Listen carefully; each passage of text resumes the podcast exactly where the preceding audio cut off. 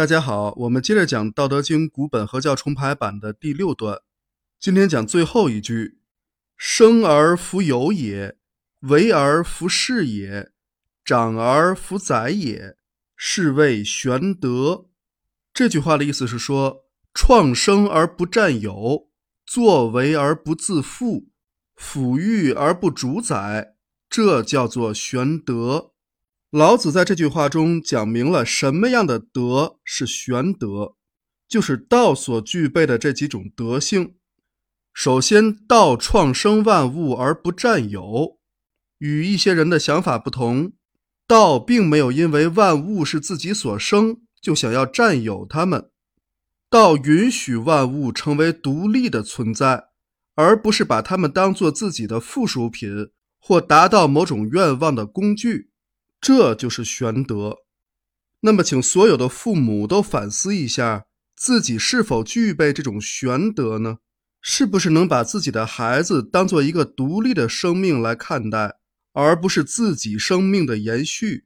或者只是想养儿防老，解决自己的晚年生活问题呢？不要把子女当做自己的私有财产，也不应该为了某种企图。或者为了得到某种回报而生儿育女，父母只是生命来到这个世界的通道，不要把一个独立的生命和自己完全捆绑在一起。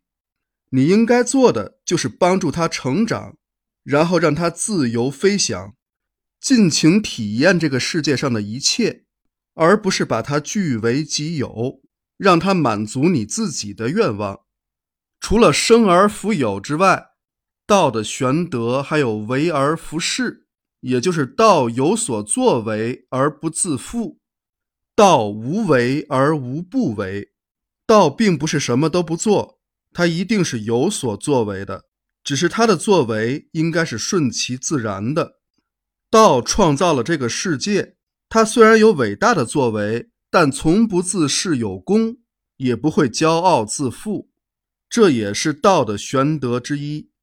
再者就是长而弗宰，也就是道抚育万物而不主宰，这和生而弗有比较接近。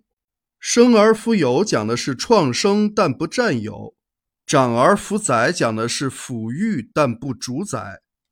道对万物有养育之恩，但并不因此而意欲成为万物的主宰，它不会去控制万物的行动。这和犹太教、基督教、伊斯兰教等宗教的教义是完全不同的。那些宗教是让人们完全服从上帝或造物主的主宰，不能有任何违背，否则就会受到惩罚。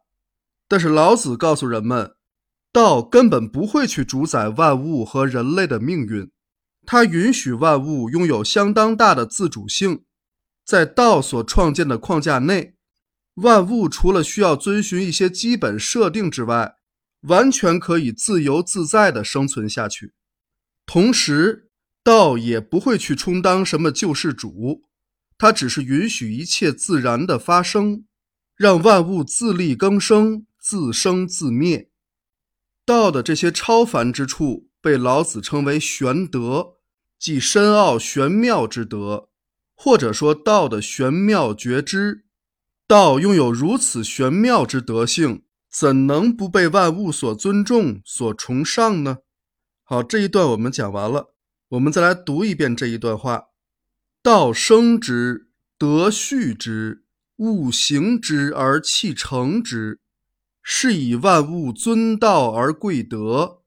道之尊也，德之贵也，夫莫之绝而恒自然也。道生之，畜之，长之，岁之，停之，独之，养之，复之。生而弗有也，为而弗恃也，长而弗宰也，是谓玄德。这段话正是将德的高度提升到了与道接近的层面上，同时用道生之而德畜之。清晰地表明了道先于德的无可替代的地位，又以道生之、畜之等等，说明了德派生于道，与道实为一脉的本质。道是万物之源，是生之、畜之乃至复之等一系列事件的初因。而道的那些超凡觉悟，则体现出了德的最高境界，所以称之为玄德。只有天道和玄德，才是万物所共同尊贵的东西。这是老子想告诉大家的。但是那些人为制定的德仁义礼，就需要审慎对待了，因为老子在后边的第九段中将会讲到：失道而后德，失德而后仁。